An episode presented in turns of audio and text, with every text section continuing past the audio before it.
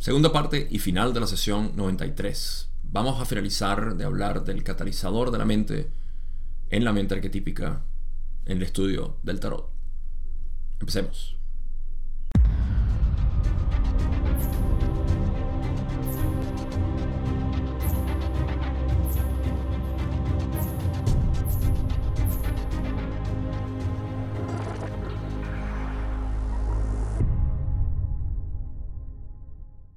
En el episodio pasado hablamos mm, ligeramente extensivo en cuanto al catalizador de la mente y algo de su simbología.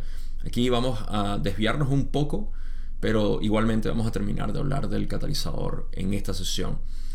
Así que eh, antes de empezar, quiero hacer una introducción bastante breve para recordar qué es catalizador de una manera práctica que se puede entender sobre todo en el continuo experiencial que es lo que nosotros estamos viviendo, eh, para salir de lo abstracto a lo pragmático, por así decir.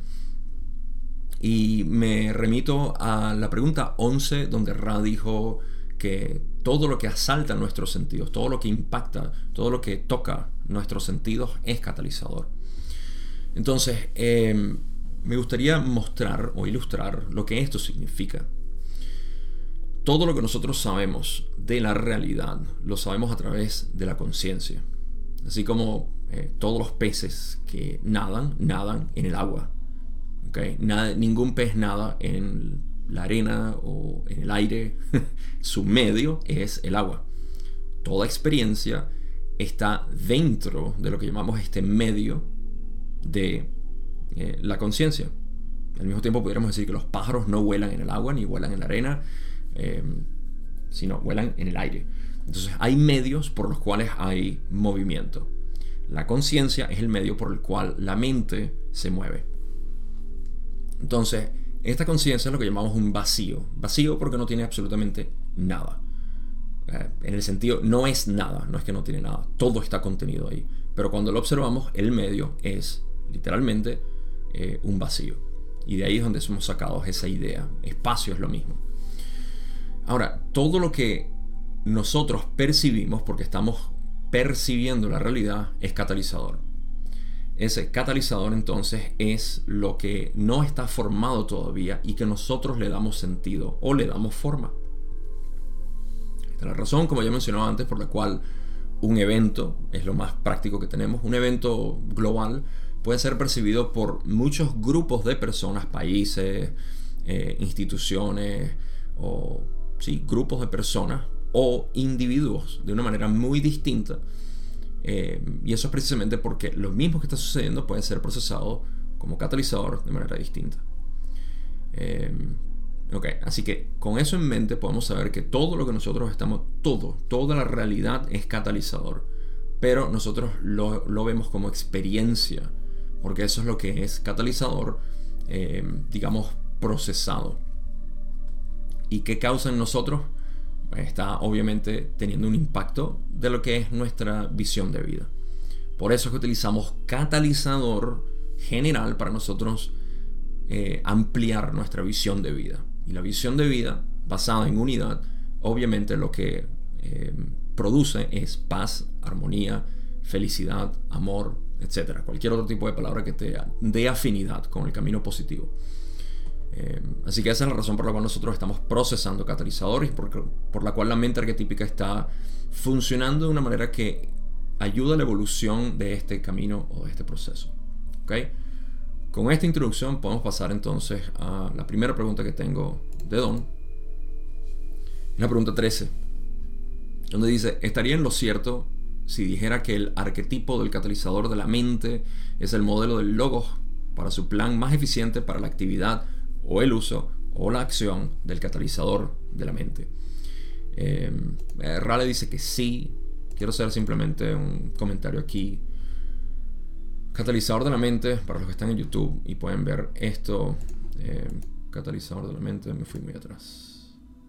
Catalizador de la mente aquí se utiliza con mayúscula, catalizador mente, porque estamos hablando del arquetipo. Y luego Don está hablando del catalizador de la mente, Em, que para mí obviamente se refiere a aquello que ya es em, el continuo experiencial como tal. Entonces, ¿por qué esta distinción? Porque en la pregunta Don está diciendo que el arquetipo del catalizador de la mente es el modelo más eficiente para que el creador básicamente se pueda experimentar a sí mismo a través de, del uso o la acción de aquello que es la realidad vibrante que está presta, eh, está puesta a ser procesada por la conciencia que represento yo, la conciencia individualizada que soy yo. Dependiendo de mis propios, eh, de mis propias preferencias inclinaciones, voy a procesar el catalizador de una u otra manera y eso va a generar una visión de vida. Y repito, esa es la razón por la cual cada uno de nosotros vemos la misma circunstancia de una manera distinta, porque tenemos muchísimos eh, prejuicios, inclinaciones, preferencias, etc. Ok, vamos a volar por algunas de estas preguntas y después vamos a ir ralentizando un poco.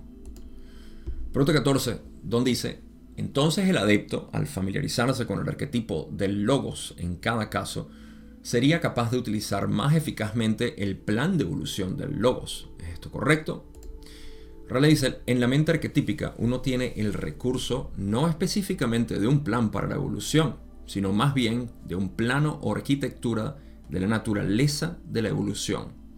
Esto puede parecer una pequeña distinción, pero tiene importancia para percibir más claramente el uso de este recurso de la mente profunda.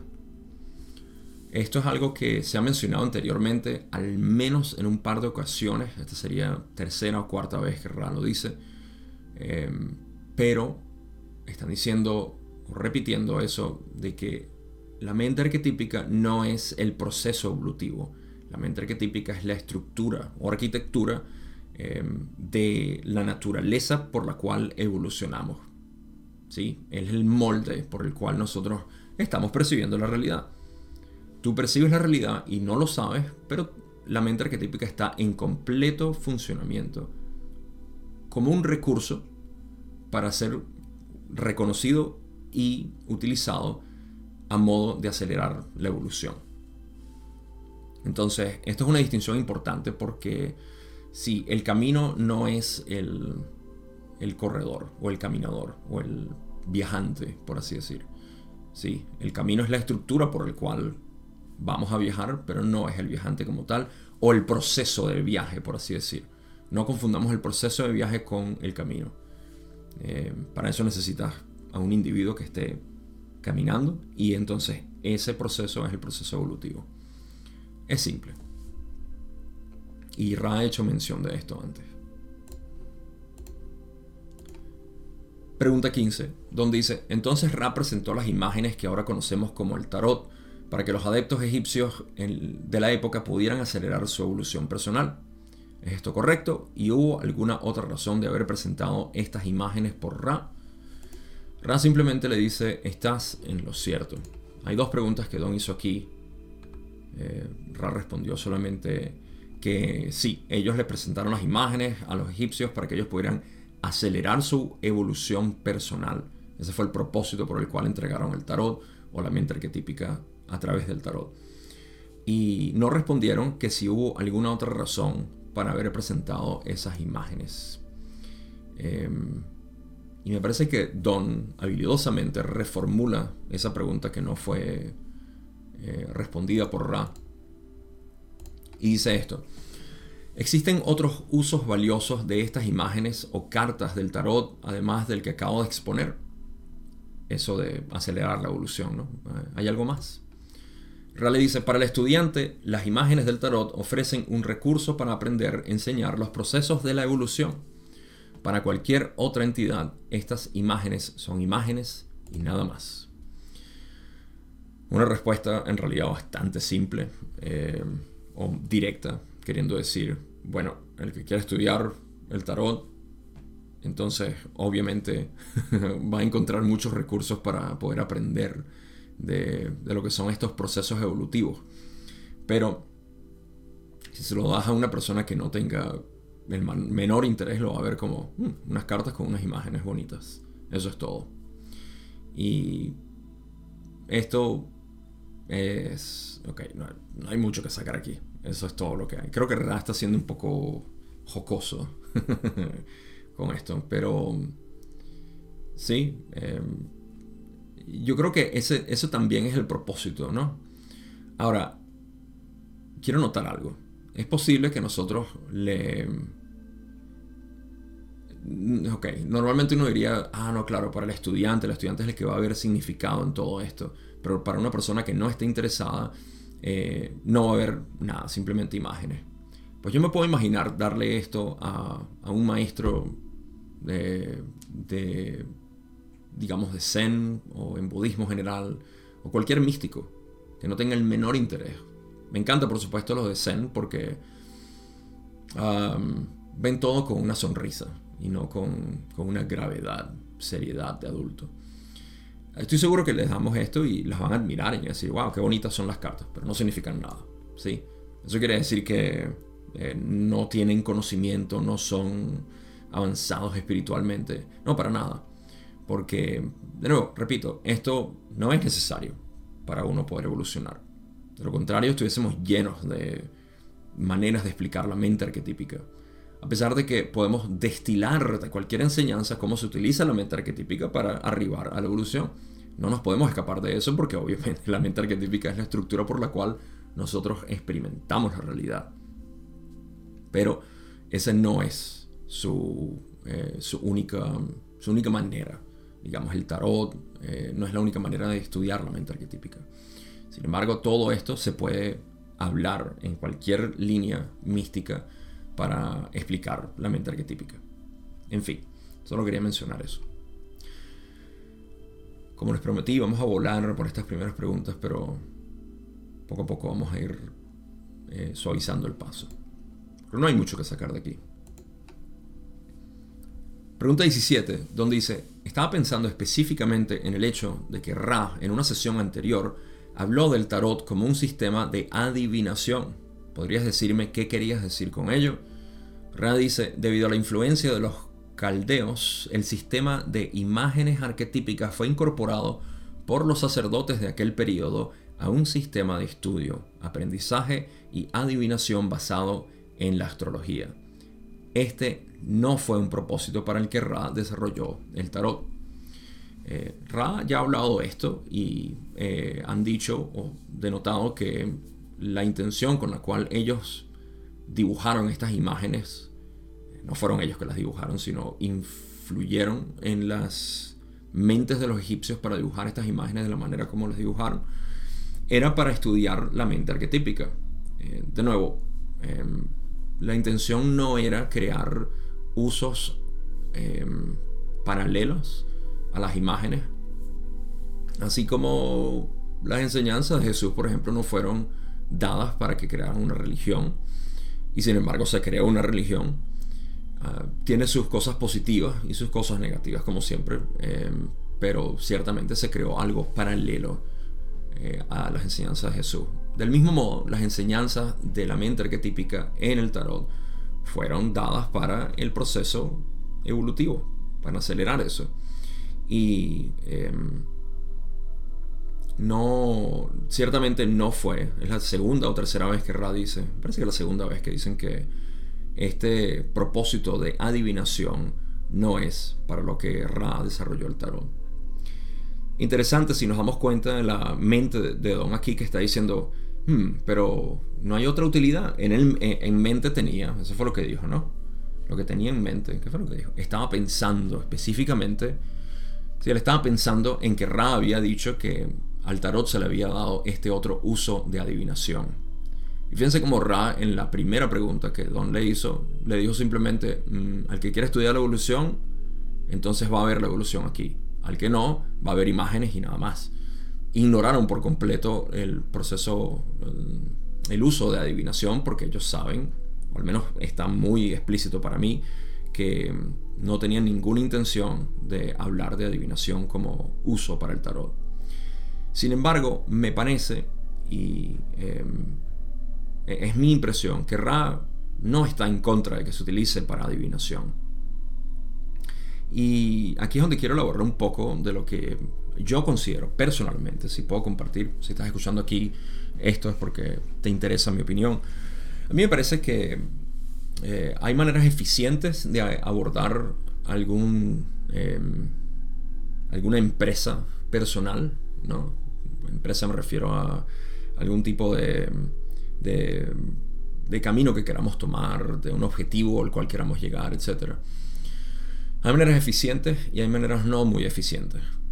¿Eso quiere decir que yo estoy en contra de los métodos ineficientes? No, pero obviamente tengo una preferencia por aquello que es eficiente. Creo que todos lo tenemos. Entonces es cuestión de información, educación y eliminación de ignorancia en este sentido. Entonces, para mí, obviamente, el, uso del tarot, mm, para mí no tiene lugar en la adivinación, por varias razones. Eh, personalmente siento que no hay mucho valor en intentar adivinar eh, el futuro o leerle la mente a las otras personas. Ah, de nuevo, sé que puede ser útil, no quiero pararme encima de los pies de nadie, ni quiero em, causar conmoción, aunque inevitablemente cada vez que uno se adentra a dar una opinión con respecto a algo que tiene una, em, eh, un afán muy rígido, entonces estamos sacudiendo eh, terreno que es un poco, un poco sensible. Así que me adentro con mi armadura, mi armadura de luz, a decir que eh, este tipo de uso que se le da al tarot, de nuevo, no estoy diciendo que no sea útil, cada quien le encuentra utilidad a lo que sea, pero me parece ineficiente en comparación con el uso que se le puede dar correctamente como Ra lo intencionó para el proceso de entender tu propio, tu propio ser y acelerar la evolución. Porque nosotros no queremos poner pañitos de aguas calientes, sino que queremos que la persona sane por sí misma. ¿sí? Si tú tienes una cortada y... Eh, no sé, una cortada, o estás enfermo y lo apropiado es nutrirte con lo, eh, con, con, lo que te va a ayudar a sanar, no te voy a poner un pañito de agua caliente esperando que eso te, te ayude. Subjetivamente puede que eh, sugestione a la persona o sí le, le dé algún tipo de, de alivio, pero no lo es. Entonces, de nuevo, conozco personas que utilizan el tarot como adivinación y ese es su, es su servicio, como sea.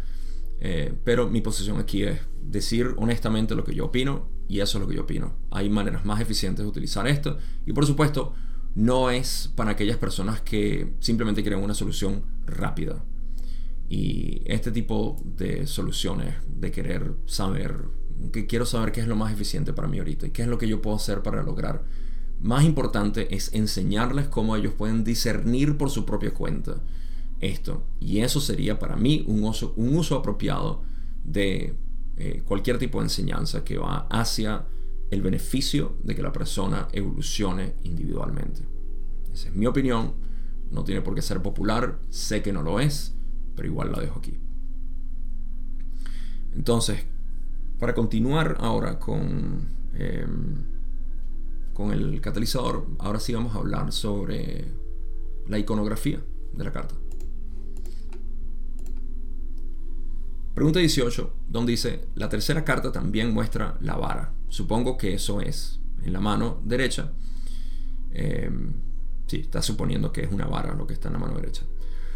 La bola en la parte superior es la forma mágica redonda Estoy en lo cierto al suponer que catalizador de la mente sugiere un posible uso eventual de la magia representada por esta vara.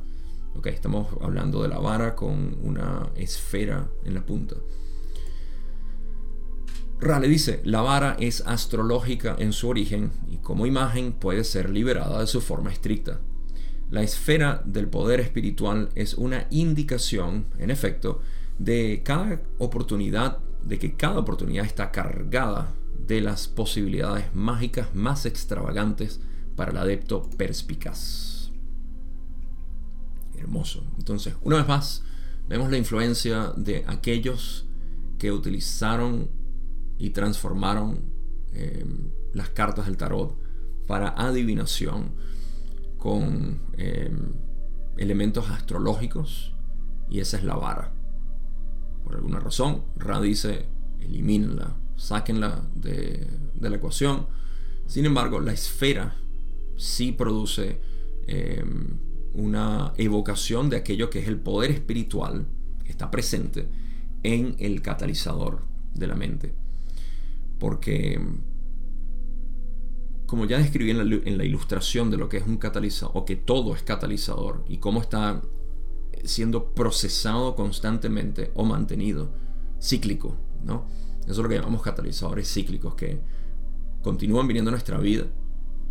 Y no es que continúen viniendo, que nunca se han ido, siempre han estado ahí. Solamente que se intensifican de vez en cuando y nosotros los percibimos como cíclicos, pero es que siempre han estado ahí. En pocas palabras, si tu opinión sobre una persona es la misma siempre, el catalizador siempre va a estar ahí. La opinión de la persona siempre va a estar ahí. Pero de repente la opinión se sacude un poco cuando ocurre algo y tú vuelves a pensar y dices, no, mi opinión sigue siendo la misma. Entonces, ok, tú mantienes ese catalizador. Eh, pero cuando eliges ver u opinar de la persona de una manera distinta, ah, estás haciendo uso del catalizador para, estás procesando el catalizador, lo estás refinando. Ahora, ¿cómo lo quieres ver? Bueno, eso depende cuál sea tu visión de vida. ¿Lo quieres ver más positivo o lo quieres ver más negativo? Eso depende de ti. Entonces, por eso es que eh, lo que yo veo, la esfera eh, demuestra ese poder espiritual que denota que en cada oportunidad, cada oportunidad es todo lo que existe, desde que tú eh, te despiertas y ves tus manos, hasta que estás hablando con tu jefe o con el momento más intenso de tu día, todo y cada una de esas oportunidades están cargadas. En inglés dijeron pregnant, eh, eh, preñadas, ¿sí? Cargadas de las posibilidades mágicas. Esta frase es increíble. Cada oportunidad está cargada o preñada de las posibilidades mágicas más extravagantes para el adepto perspicaz. Em,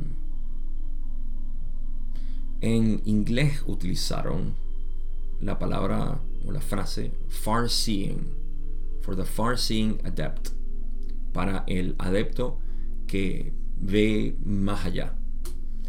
Y hablando de adivinación, de este tipo de trabajo, yo siempre veo asociado esa palabra por cierto, en español dijeron perspicaz como sinónimo. Bueno, no lo dijeron. La traducción es perspicaz.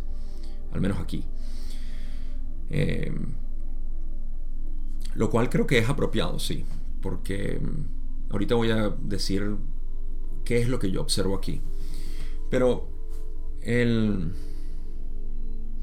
la, connotación que yo le tenía a esa palabra de far seeing, que es ver más allá, un vidente, ¿sí? Un vidente es alguien que ve más allá. Normalmente uno lo tiene así como alguien que ve el futuro, hablando de adivinación. Ah, pero esto no es muy, muy profundo, esto es algo muy superficial. Em, y es porque estamos viendo más allá de lo aparente, ¿sí? Como Leonó. Ah, con... ¿Cómo se llamaba la espada de Leonó? Alguien que lo sepa de los 80, por favor. no está mi generación, los Thundercats. Tenía, nombre la espada de, la espada de Leonor, no me acuerdo. Em, estoy pensando que es Leonor, sí. Déjame ver más allá de lo evidente. espada del augurio. Ah, ¿ves? Eso es augurio. Entonces nosotros utilizamos... ¿Cuántas personas hay de los 80 aquí? Quiero ver varios comentarios que digan, sí, recuerdo los Thundercats junto a He-Man. Ah, como decimos en Venezuela, se me cayó la cédula. La cédula es nuestra tarjeta de identidad. Entonces, eh, cuando utilizamos nuestra espada del augurio para ver más allá de lo evidente, somos adeptos. Y lo que estamos haciendo es ver más allá de la, de la apariencia, ¿sí? Porque el catalizador es aparente, como vamos a ver ahorita, pero está cargado de información. Y esa, esa información que es tan intensa, cargada y lo que demuestra es la posibilidad que nosotros tenemos para... Por eso que me gusta la palabra también que usan, extravagante. Posibilidades mágicas más extravagantes. Porque hay tantas maneras de nosotros poder procesar el catalizador tanto por un camino como por el otro. Esa es la idea, es poder crear una experiencia totalmente individual, auténtica, genuina en cada uno de nosotros y eh, muy rica, una experiencia muy rica. Claro, si está cargado con todas las posibilidades que nosotros podemos interpretar esto de un, de un modo positivo o negativo, pues hermoso, sí. Entonces eso es lo que el catalizador para mí representa en cuanto a su poder espiritual, el potencial enorme que tiene de cómo, em, de cómo usarlo. Así que armados con nuestra espada del augurio, eh, creo que era, era la espada del augurio. Voy a tener que revisarlo después. Espero que ustedes se acuerden y lo hayan dejado ahí. Em, podemos pasar a la próxima pregunta entonces con nuestra espada del augurio. Voy a seguir diciendo eso. Pregunta 19, donde dice, el hecho de que la vestimenta de la entidad sea transparente indicaría la semipermeabilidad del velo para el proceso catalítico mental. Ra, esta pregunta lo pudimos haber saltado, pero vamos a leerla igual. Ra dice, de nuevo debemos hacer una pausa. Recuerda que hicieron una pausa en el episodio pasado. Hay una pausa de 15 segundos en la grabación. Y luego Ra continúa y dice, soy Ra, continuamos en condiciones algo menos que óptimas. Sin embargo, debido a la naturaleza de la apertura de este instrumento hacia nosotros, nuestro camino está bastante despejado y continuaremos.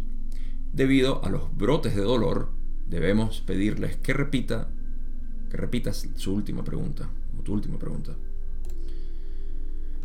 Don en la pregunta 20 dice, me preguntaba si la transparencia de la prenda de la tercera carta indica la naturaleza semipermeable del velo entre el consciente y el subconsciente? Muy buena pregunta. Raleigh dice, esta es una percepción reflexiva y no puede decirse que sea incorrecta. Sin embargo, la sugerencia pretendida en general es un eco de nuestra sugerencia anterior de que la naturaleza del catalizador es la del inconsciente. Es decir, el catalizador exterior viene a través del velo. Ah, el indicativo aquí es que el catalizador y el potenciador tienen la figura femenina asociada con el inconsciente. Gabo, eres un sexista. Acabas de decir que las mujeres son inconscientes. No. Y de todas maneras es un chiste. Yo sé que ninguna de ustedes, o ninguno de ustedes, van a tomarlo de esa manera porque ustedes son estudiantes de esto y saben que esto es género mental. Em, entonces, eh, sí, ese es el indicativo, que por eso es que dicen, haciendo eco de nuestra sugerencia anterior de que, la naturaleza del catalizador es la inconsciente, em, porque hicieron esa referencia, que al igual que el potenciador de la mente, que representa el inconsciente, eh, femenino, el catalizador también es femenino porque viene de aquello que es eh, del inconsciente o de lo desconocido, pudiéramos decir de lo misterioso, para ser más poéticos todavía, y realistas en realidad. Em, esa, esa, parte em, insondable, eh, inexplicable, ¿sí? misteriosa de nuestra mente. Nuestra mente es femenina. Así que ahí vienen los hombres.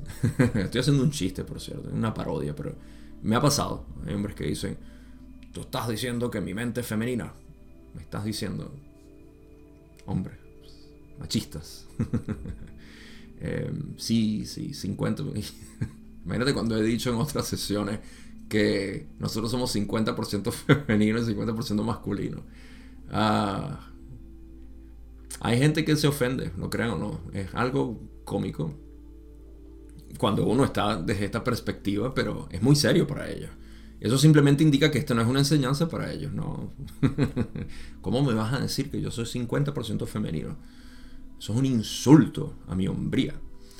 Ah, Igual me ha pasado con, ah, con cada tema. Yo creo que eso es lo que más, si puedo hacer un paréntesis aquí, eso es lo que más me ha sacudido de la ley del uno de exponerlo. Es que viene todo tipo de persona ofendida a decir, tú estás diciendo esto, y con el tarot ya me pasó, incluso con el tarot, ya me pasó que hay gente que se, ofende porque yo dije, ok.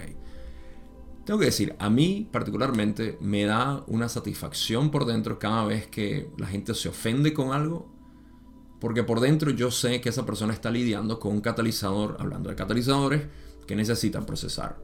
¿Ok? Cualquier persona puede decir lo que sea y a ti jamás debería ofenderte. Si te ofende, no es la persona que te ofendió, eres tú mismo. Es un reflejo. Al igual que cuando la gente me dice, Gabo, eres el mejor, wow, todo lo que dices, yo digo, ok, eso es tú mismo viéndote ahí. Eh, no soy ni uno ni el otro, ni ofendo ni halago. Todo esto es simplemente cómo tú lo ves, cómo tú lo recibes y está reflejando tu propia mente. Así que ni soy, como decimos en Venezuela también, ni fu ni fa. A ver quién se acuerda de eso, de los venezolanos presentes. Em, entonces, ¿en dónde estaba? Me fui a completamente descarrilado. Entonces, sí, la sugerencia pretendida. Em, claro, la pregunta de Don em, era que el velo. Ok, ¿por qué? Porque estamos hablando entonces aquí de la mente inconsciente que está produciendo catalizador o está, sí, está generando estos catalizadores que sabe que son los apropiados para lo que viene. Aquí el ser superior está trabajando a todo dar, em, a la potencia máxima.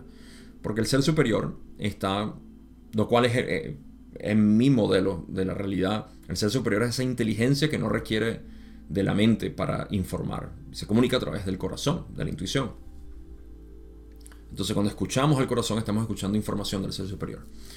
Eh, esto viene obviamente del inconsciente. Y, el inconsciente está burbujeando esto para que nosotros podamos decidir. ¿sí?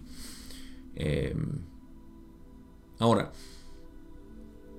como es la mente inconsciente la que está haciendo esto, burbujea a la matriz. Y la matriz es la que va a registrar esto. Pero es el significante en sí, en términos de tarot, el que va a tomar la decisión. ¿sí? O la elección. Camino positivo, camino negativo. Como proceso este catalizador, como ya dije. Entonces, el, es el catalizador. El catalizador exterior viene a través del velo. Recuerden que el velo está entre el consciente y el inconsciente, entre la matriz y el potenciador.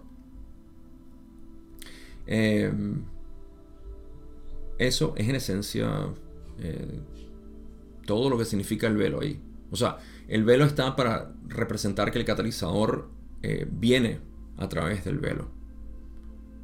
Eso es todo. Por eso es que, ah, no, y este siguiente párrafo lo va, lo va a poner mucho mejor. Ra dice, todo lo que percibes parece ser percibido conscientemente. Esta no es la suposición correcta. Todo lo que percibes es percibido como catalizador inconscientemente. En el momento, digamos, en que la mente comienza su apreciación del catalizador, ese catalizador ha sido filtrado a través del velo. Y en algunos casos, mucho está velado en la percepción más aparentemente clara. Así que, si tú crees que entiendes, estás errado. Como Ra dice, y esta es una de las razones, esta no es la densidad del entendimiento. Em, de todos modos, para ser más explícitos aquí o profundos, primero, cuando Ra dice que todo lo que percibimos parece ser percibido conscientemente. ¿Ok? Voy a poner un ejemplo. La mayoría de las personas tienen la ilusión de que ellos están pensando sus pensamientos. Posiblemente tú tienes esa idea todavía un poco presente. En pocas palabras, tú estás en control de tus pensamientos, tú los produces. Por ende, tú eres responsable. Y por eso te castigas, te culpas o victimizas tu ser. Pero esto no es así. Y vamos a ponerlo en tela de juicio. En práctica directa. Tómate estos próximos 5 segundos para ver qué pensamientos vienen.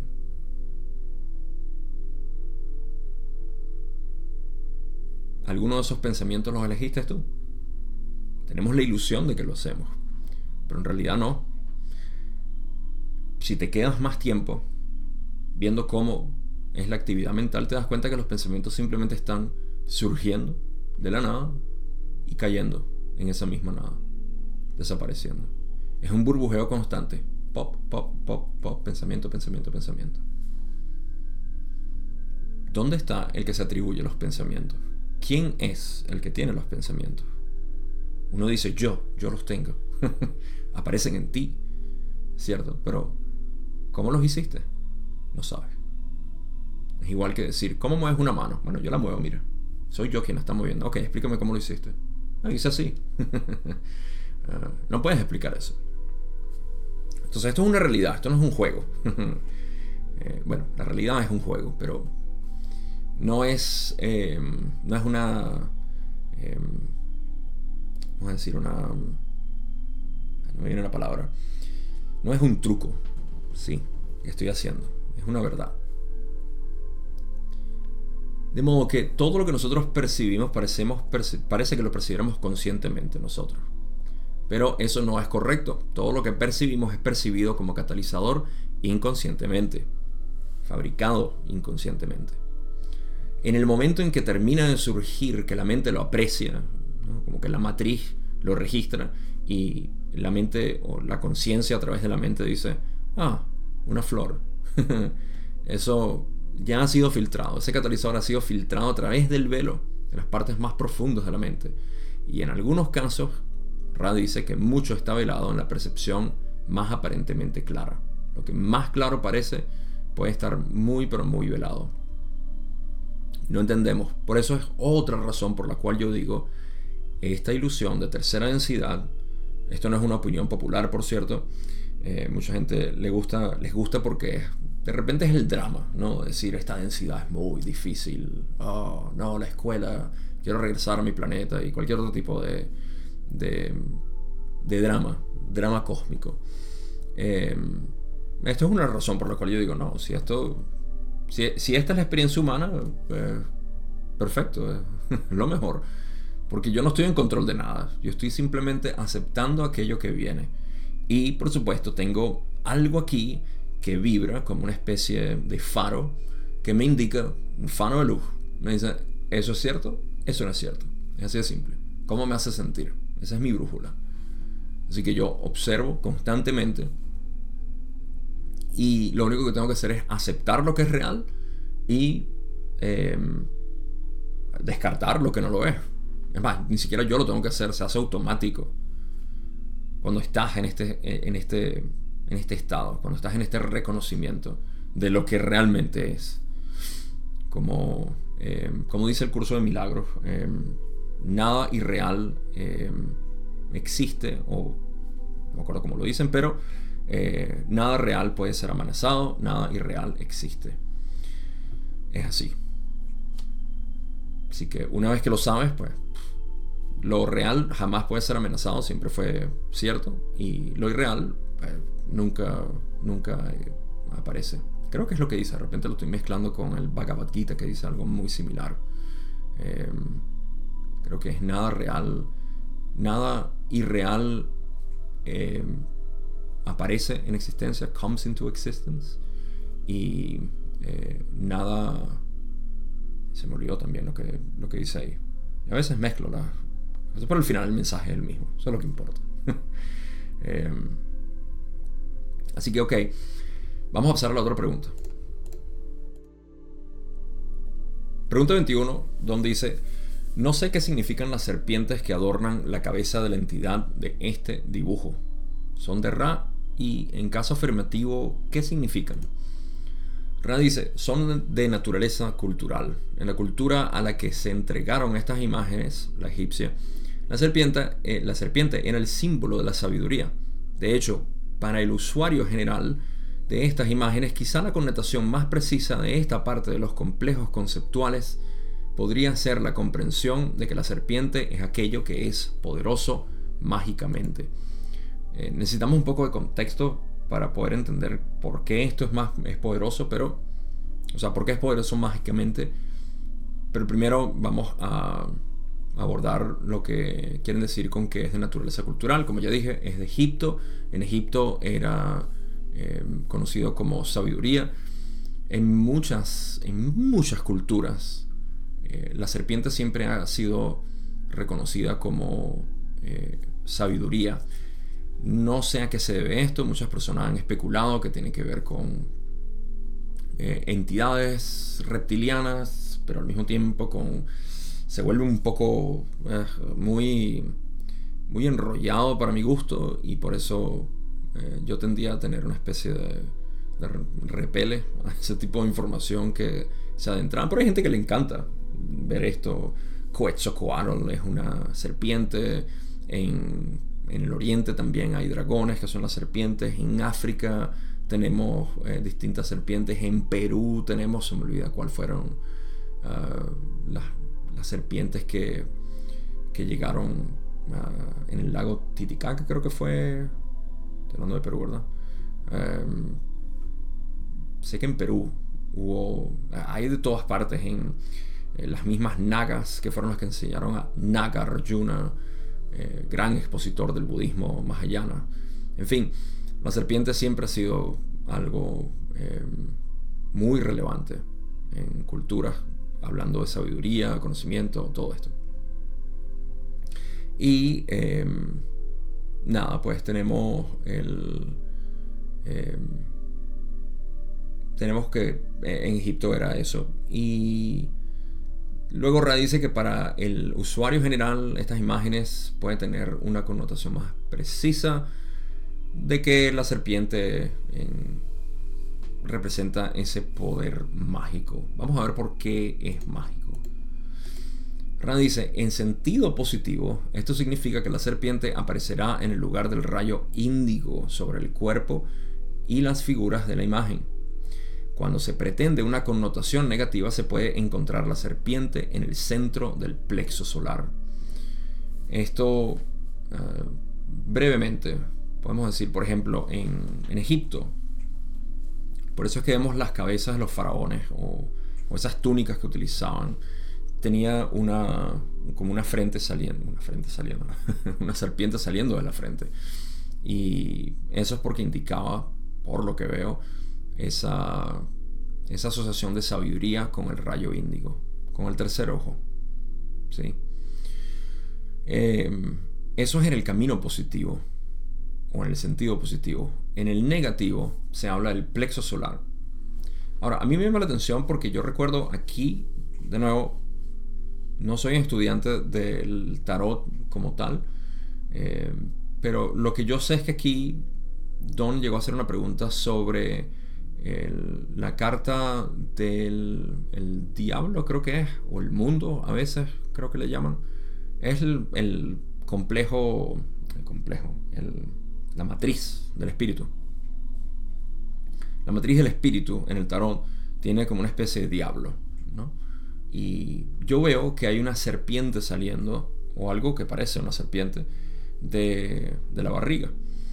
Y creo que Don mencionó algo de que tenía una erección y que si eso era representativo de, de la lujuria, creo que es de, del deseo. Yo creo que es representativo de ese deseo de búsqueda eh, perdón, personal. Yo lo, em, lo, lo uso como deseo personal e impersonal. El personal es aquel que está bajo la ilusión, que es lo que la matriz representa aquí, esta ilusión de separación. La matriz del espíritu, digo. Em, y esa erección es esa lujuria por buscar, por buscar y, obtener cosas que me, den satisfacción.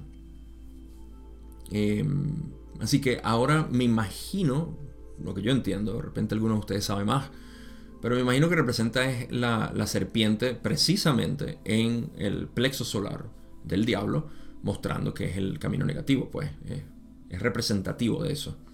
Y es natural que el ser humano haga eso, que inicialmente busquen eso. En pocas palabras, necesitas decepcionarte primero para poder aprender. El maestro ha eh, fallado más veces de lo que el aprendiente ha, ha intentado.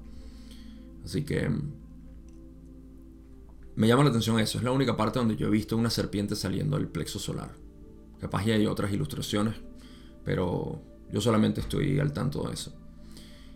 Y aquí podemos hablar ahora en, sentido práctico. Esto significa que cuando nosotros trabajamos los centros energéticos, primero desbloqueamos lo que son los tres centros energéticos principales, los cuales son aquellos preocupados por sintetizar la realidad de una manera eh, separada, porque necesitamos hacerlo. Yo, para yo abrazarte necesito estar separado, lo contrario no puedo abrazarte.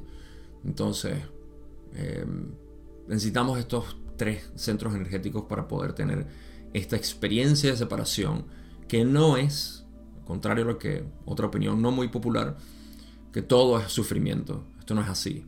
Hay una expresión y una búsqueda de amor constante del ser que se puede ver gracias a la separación, se puede apreciar gracias a eso.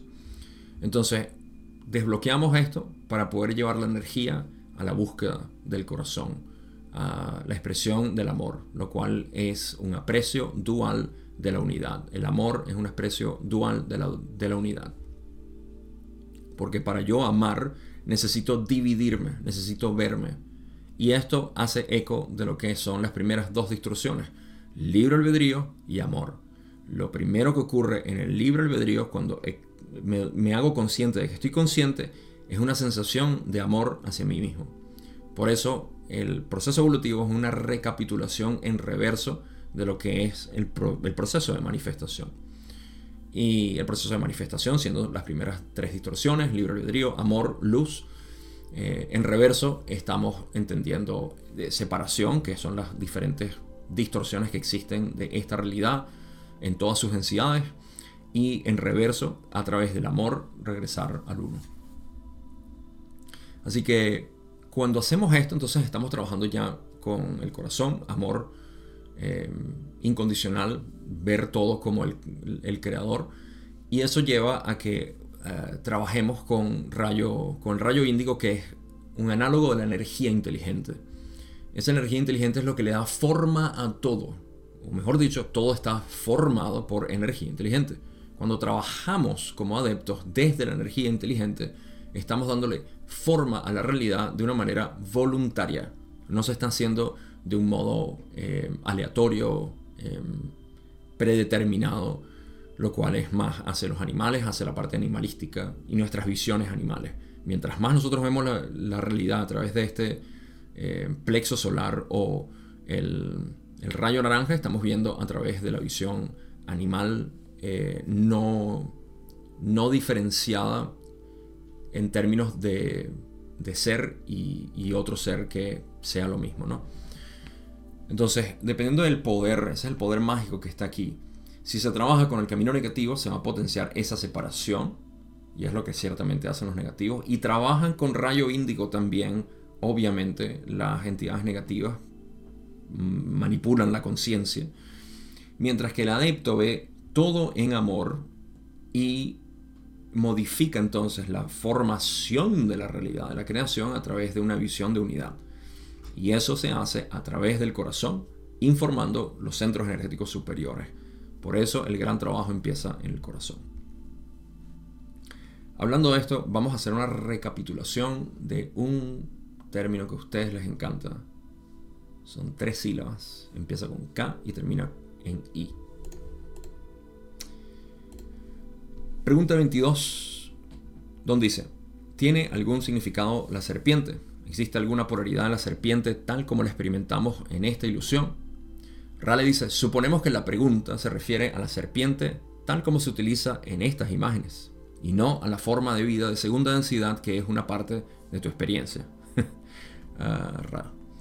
La forma de la, serpiente tiene un significado en una cultura que coexiste con la tuya, pero que no es la tuya. Es decir, la serpiente como símbolo de lo que algunos llaman kundalini y que hemos discutido en material anterior.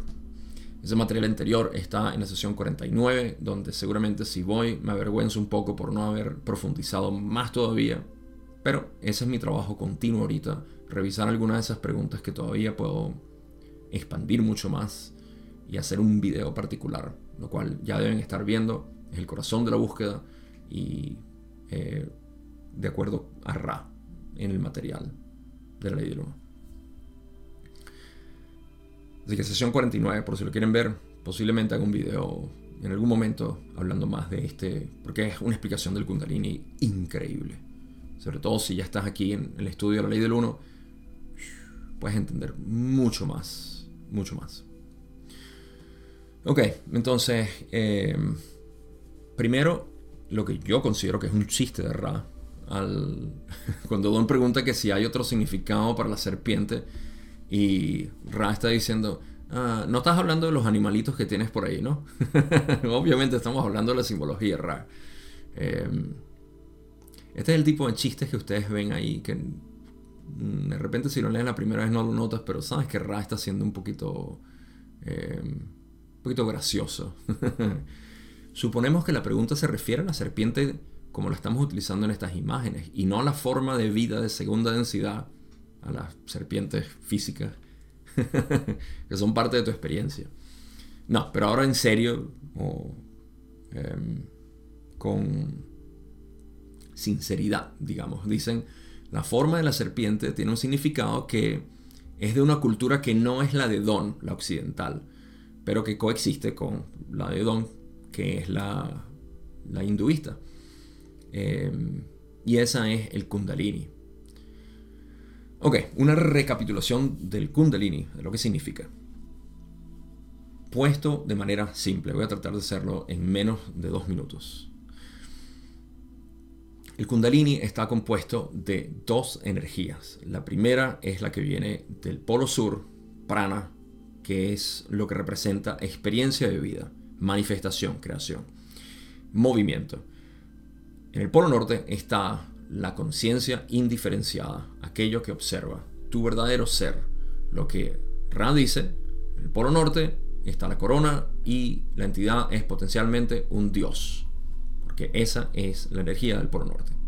El kundalini es aquella, aquel encuentro entre las dos energías en el sistema energético que produce una experiencia. Entonces, si el encuentro de mi conciencia con la experiencia de vida está en el rayo naranja, estoy enfocado en mis emociones, en mi identidad personal, en lo que yo siento que soy como un individuo separado.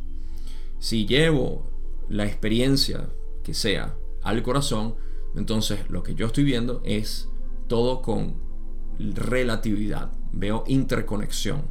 Eso es amor. Si lo llevo al rayo índigo, entonces estoy haciendo el trabajo del adepto y ese es el propósito del trabajo del adepto. El kundalini entonces es el encuentro de estas dos energías que son conciencia y mente enfocada en distintos mm, nodos eh, o eh, centros energéticos donde se lleva la energía a ese punto de conciencia donde se percibe la realidad de una manera particular, ya sea desde la parte más baja de supervivencia hasta la más alta de trascendencia de la unidad. Lo hice en menos de dos minutos. Muy bien. Entonces, em, eso es lo que significa la serpiente. hay una sola serpiente, a veces lo dibujan como dos. Tenemos todo tipo de representaciones de serpientes. se me olvida cómo se llama el símbolo de los de los médicos que tienen las dos serpientes, pero habla obviamente de que esa es la sanación, el levantar el kundalini. Algo que, por cierto, exploramos en mi enseñanza de, no del camino directo, porque el camino directo está enfocado únicamente a que sepas práctico, realista aquí esto, pero en paralelo podemos hablar del kundalini cuando hablamos de lo que es sanación a través del reconocimiento del ser. Pasamos a una de las últimas preguntas que tengo. Esta va a ser corta, a pesar de que es larga. Don dice, la pregunta 23, ¿hay algún otro aspecto de esta tercera carta que Ra pudiera comentar en este momento? Y aquí Ra le da, vamos a hablar primero de esto, luego leemos todo, hacemos una síntesis. ¿Por qué no cambias? Aquí estamos. Hacemos una síntesis y em, terminamos con la última pregunta. Don está preguntando que si hay algo más que mm, esté en la carta que, que no hayan hablado. Y le dice, en esencia, todo lo que vamos a leer aquí es Ra diciéndole, em, lo que tú ves es lo único que importa. Nosotros no te podemos decir qué puedes ver tú, porque eso sería aprender por ti. ¿Ok? Así que vamos a hacer una síntesis de esto al final. Vamos a leerlo todo, porque es más o menos largo. Y son dos párrafos largos. Así que hay algo más que podamos leer aquí, en esta carta, dice Don. Y Ra le dice, puede decirse que hay muchos aspectos que otro estudiante podría observar y reflexionar en esta imagen. Sin embargo, es la naturaleza de la enseñanza-aprendizaje evitar traspasar los reinos del aprendizaje-enseñanza para el otro estudiante o para el estudiante. Estamos de acuerdo en comentar todas las observaciones que pueda hacer el aprendiente. No podemos comentar más allá de esto para ningún aprendiente. Añadiríamos que se espera que cada aprendiente tenga naturalmente una experiencia única de percepción al tratar con cada imagen. Por lo tanto, no se espera que el interrogador pregunte exhaustivamente por todos los aprendientes. Más bien, se espera y se acepta que el interrogador formule una parte de las preguntas que construyan una serie de conceptos relativos a cada arquetipo que ofrezcan cada estudiante sucesivo la oportunidad de un estudio más informado de la mente arquetípica. Así que todo esto en realidad es diciendo, em, no, el propósito de que nosotros estudiemos contigo, y esta es la verdadera eh, posición de un maestro. El punto de esto es que tú saques tus propias conclusiones. Si tus conclusiones en un futuro, o sí, luego pueden servirle a otra persona como plataforma, como incentivo, como influencia, como ayuda para ellos mismos formular sus propias interpretaciones, perfecto. Así es como enseñamos. Sobre todo en el camino espiritual, este es el modo. Nunca dar algo por hecho. Siempre dejar que todo el mundo interprete. Y que cada quien vea lo que tenga que ver. Porque no se trata de que, ah, esta es la verdad absoluta, aquí todo el mundo tiene que saberlo y con esto ya es suficiente.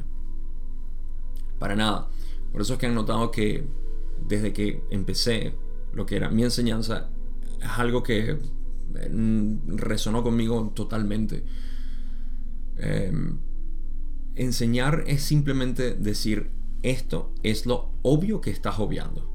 Esto es lo que tú no estás viendo. ¿Sí? Y la idea es que tú lo veas, no que yo te lo diga. Porque lo contrario entonces creamos creencias. Y esas creencias son un problema. Porque las creencias simplemente las adaptaste o las adoptaste eh, a tu ser. Ni siquiera las adaptaste, sería más apropiado que las adaptaras. Pero creencias son solamente eso. Una adoptación de algo que de repente intelectualmente suena, suena bastante bien. Para ejemplo, para ejemplo, un botón. Como ejemplo, un botón. Para muestra, un botón. Tenemos las enseñanzas de Jesús ¿Cómo se tergiversó eso? Hmm. Ah, tenemos religión a diestra y siniestra. Ahora, ¿eso quiere decir que toda la religión, todo el cristianismo ha sido negativo o contraproducente? En realidad no. Ah, las enseñanzas han estado ahí y le han llegado a la profundidad que cada quien quiera buscar. ¿Sí? Así que la enseñanza nunca ha dejado de ser útil. Simplemente ha estado a la interpretación de cada quien.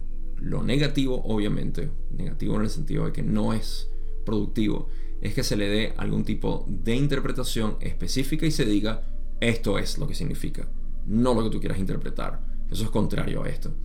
Así que el, por eso es que yo prefiero y seguiré refinando el método de diálogo. Porque esto, por ejemplo, que yo estoy haciendo es algo unilateral. Yo solamente estoy hablando aquí a un micrófono y una cámara lo mejor que pueden hacer es incentivarte a que tú mismo, tú misma, puedas sintetizar, integrar estas palabras. Em, y así con todo. Pero cuando entramos a modo de diálogo, cuando nos sentamos a hablar, entonces ah, ahí podemos descubrir que lo que tú estás lidiando tiene algo particular que de repente yo te puedo mostrar Siempre y cuando estemos hablando de lo mismo, por supuesto. Entonces, por eso se crea una relación entre eh, aprendiente-enseñante. Sí, esto es necesario. Necesitan formularse estas preguntas. Por eso el diálogo es imprescindible. Eso es lo que radica aquí. No negamos comentarios de ningún tipo a tus interpretaciones, pero no podemos decirte qué es lo que, lo que esto representa. Eso lo tienes que descubrir tú. Solamente podemos hablarte con la verdad. Y con la verdad, bueno, em, Con la verdad tenemos, tenemos todo el universo en nuestras manos. Así que eso era un punto importante para mí mencionar. Por último, en esta respuesta dicen, podemos pedir una pregunta más en este momento. Nos complace informar que este instrumento ha recordado solicitar la reserva de parte de la energía transferida para hacer más cómoda la transición de regreso al estado de vigilia. Por lo tanto, encontramos que hay energía suficiente para una consulta más. Así que, una pregunta más. Es la pregunta 24, donde Don dice, estoy suponiendo que te refieres a una pregunta completa y haré esa pregunta. Me gustaría saber el significado de la forma de la cruz ansada, el Anj.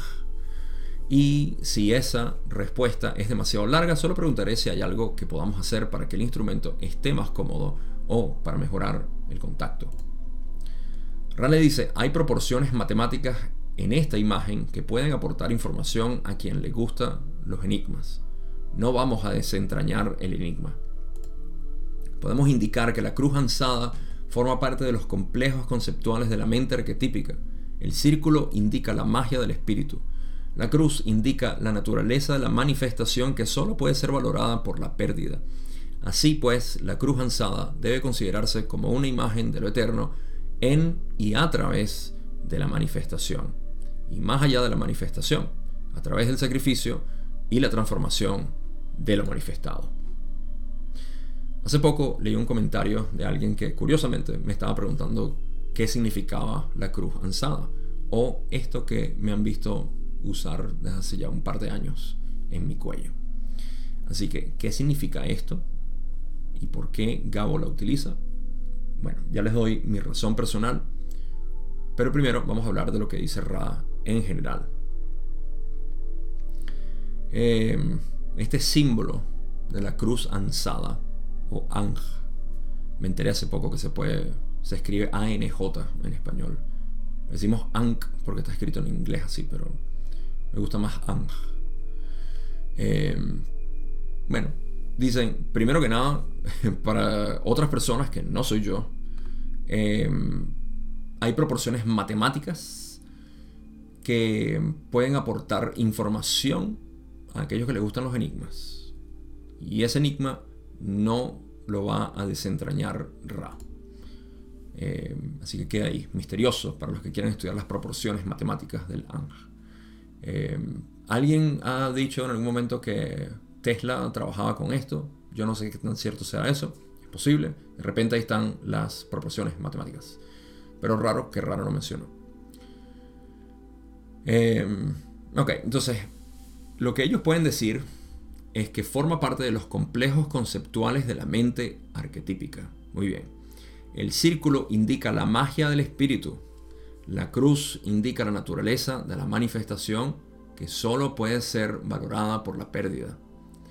Em, la cruz ansada de esa manera se puede considerar como una imagen de lo eterno, lo trascendental, lo infinito, en el eterno en la manifestación y a través de la manifestación. Y más allá de la manifestación también, a través del sacrificio y la transformación de lo manifestado. Okay. Ahora, ¿por qué yo uso esta cruz ansada en mi cuello? ¿Qué significado tiene para mí? ¿Cuál es la magia que esto representa? ¿Y por qué la seguiré usando hasta el día que se rompa o se me pierda o lo que sea? Razón es algo metafísicamente muy profundo que nadie va a poder entender. Pero van a poder simpatizar con esto. Yo la uso porque me la regalaron mi hijo y mi esposa. Así de simple. Fue un regalo de Navidad en 2021 me parece. Y desde ese entonces, o 2022, ya se me olvidó cuándo. El tiempo está pasando de una manera que no sé si es de atrás para adelante o de adelante para atrás. Em, pero por eso para mí tiene un significado más allá de cualquier otra cosa en el mundo. Es un regalo que viene de sus manos y para mí eso significa más de cualquier otra cosa interdimensional, metafísica, espiritual, etcétera, etcétera, etcétera. Este es el significado de vida. La razón por la que nosotros vivimos es por este amor que podemos ver reflejado en las cosas que la gente nos da. Todo lo que yo uso desde niño siempre ha sido porque me lo ha dado alguien a quien valoro. Eh, nunca me gustó, de hecho, las joyas me parecían eh, desagradables por alguna razón, pretenciosas. Eso no quiere decir pretencioso que yo lo utilizara. Otras personas lo utilicen, se le ve fantástico, hermosísimo, pero yo no. Eh, y las cosas que uso en realidad es porque me las han regalado. Incluso esto me lo regaló una amiga a quien amo y adoro. Y por eso lo uso. Cualquier otra cosa que me vean usando siempre es eso. O que Julie me las haga.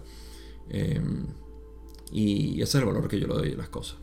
Ahora, ustedes no están aquí obviamente para saber mi vida personal y mis emociones con respecto a las cosas que tengo sino a entender cosas metafísicamente. Así que, ¿acaso yo no tengo una interpretación para esto? Por supuesto que sí.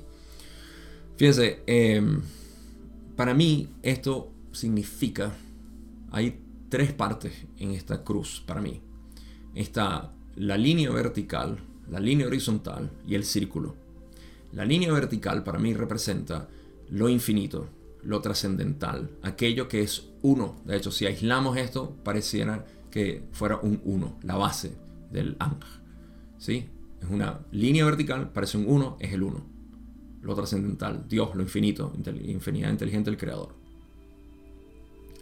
Em, luego está la cruz, ¿no? la línea horizontal, en la cual está para mí reflejado un par de cosas. Uno, cómo se sacrifica la infinidad lo ilimitado hacia lo limitado, hacia lo finito.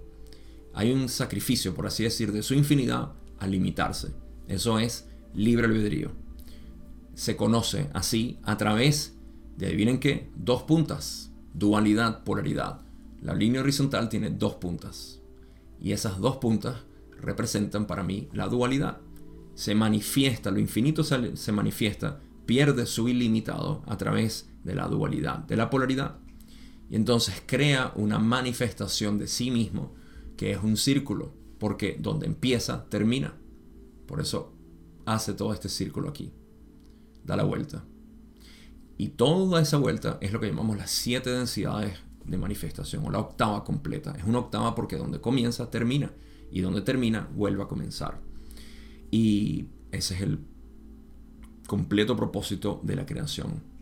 La infinidad o la conciencia infinita se manifiesta a través de la dualidad, no tiene otra manera de conocerse, se sacrifica, sacrifica su infinidad en esencia para poder conocerse. Y ese conocimiento tiene todo un viaje que es a través de lo que llamaríamos densidades o en nuestra experiencia directa nuestros siete centros energéticos que es conciencia indiferenciada a través de manifestación de mente, cuerpo, espíritu y regreso en la meditación regreso a la infinidad inteligente.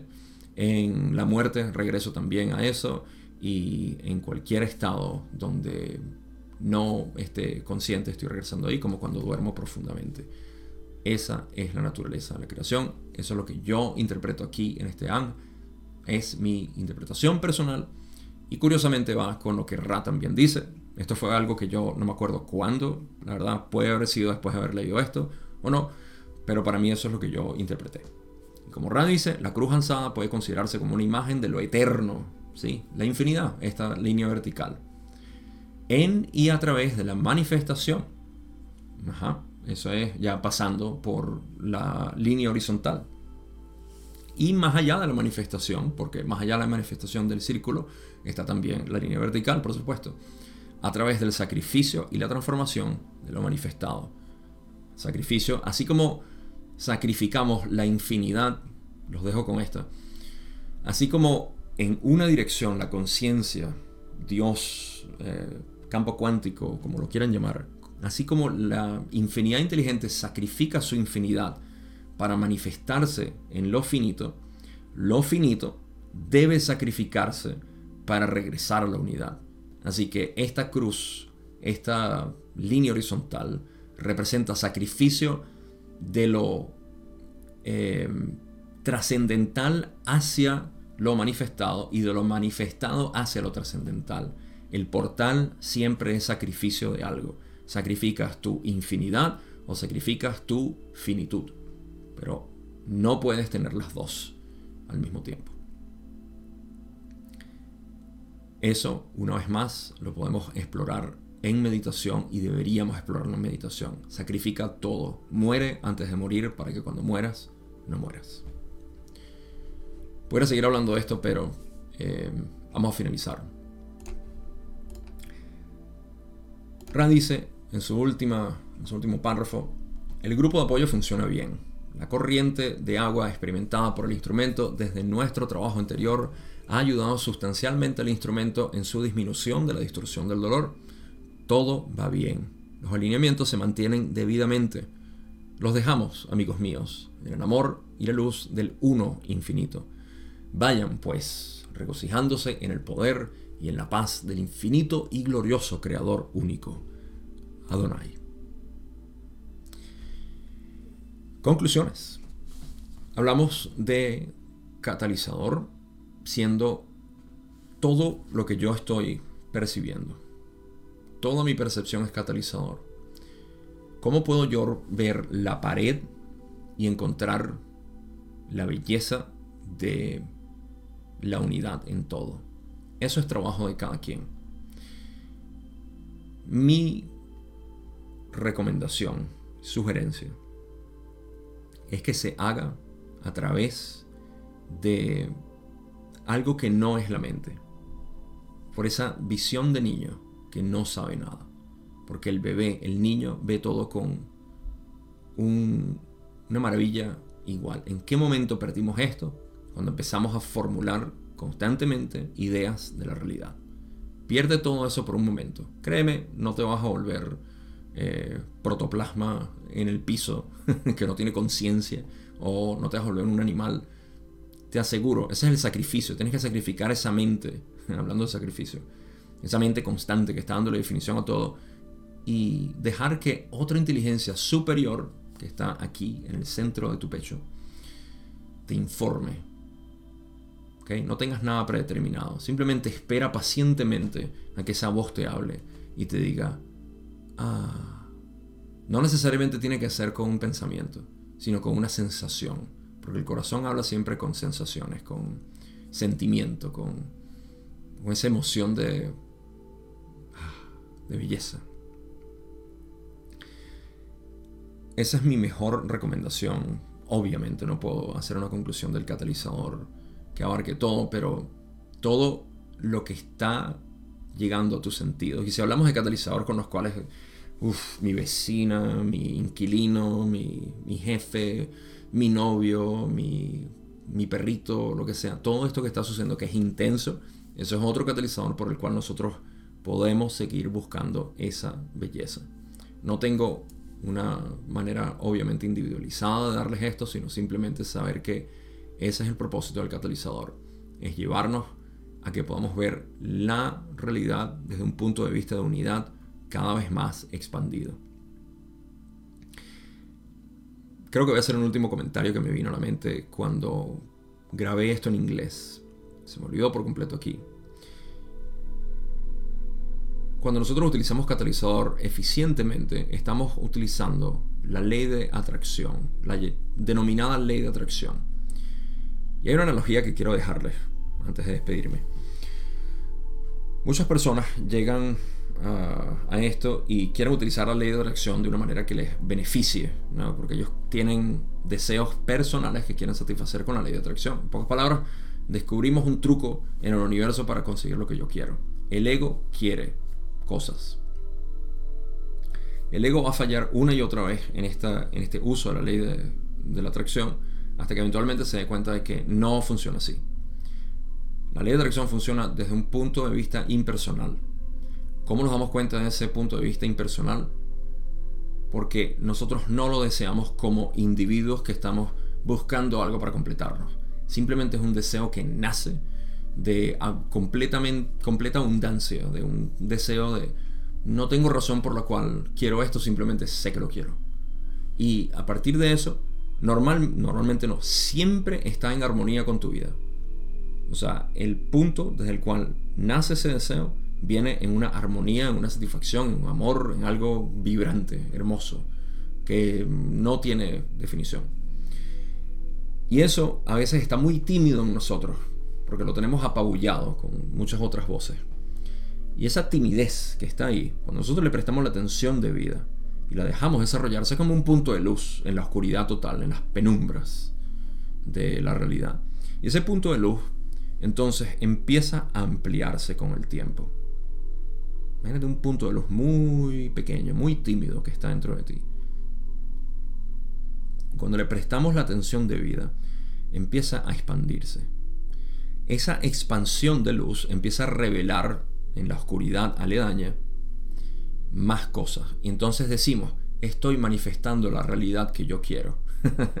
Puedes ver que no existe una manifestación como tal, simplemente un reconocimiento a través de la verdad absoluta, de la luz de la conciencia, de que esto es mi vida ideal. Lo que yo estoy viviendo siempre ha sido mi vida ideal. Nunca la he dejado de vivir, solo que me he concentrado en ignorancia y se ha opacado cada vez más mi realidad. Pero la realidad siempre ha estado ahí. La ley de atracción no es una atracción, es una ley de revelación, podríamos decir.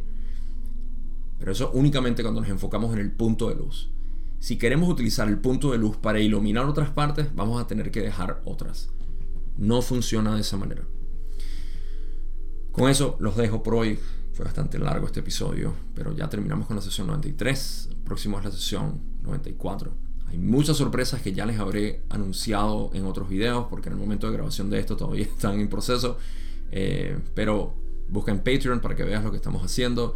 Eh, busca en Instagram también el nuevo contenido que estoy haciendo y los nuevos canales.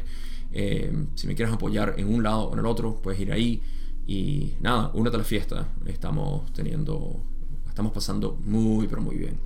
Así que les dejo eso nada más ahí por si no se han informado ya. En la descripción siempre están los enlaces para que se acerquen a esos portales que están abiertos y que estamos eh, llenando para que ustedes también puedan apreciar la realidad desde este punto de vista que es em, el único que hay. La, la visión de aprecio, de amor, de armonía. Y ya Oliver me está llamando porque es hora de comer. Yo también. Cuídense mucho donde sea que estén. Buen día, buenas noches. Y sin más nada que decir, nos vemos en la sesión 94, primera parte.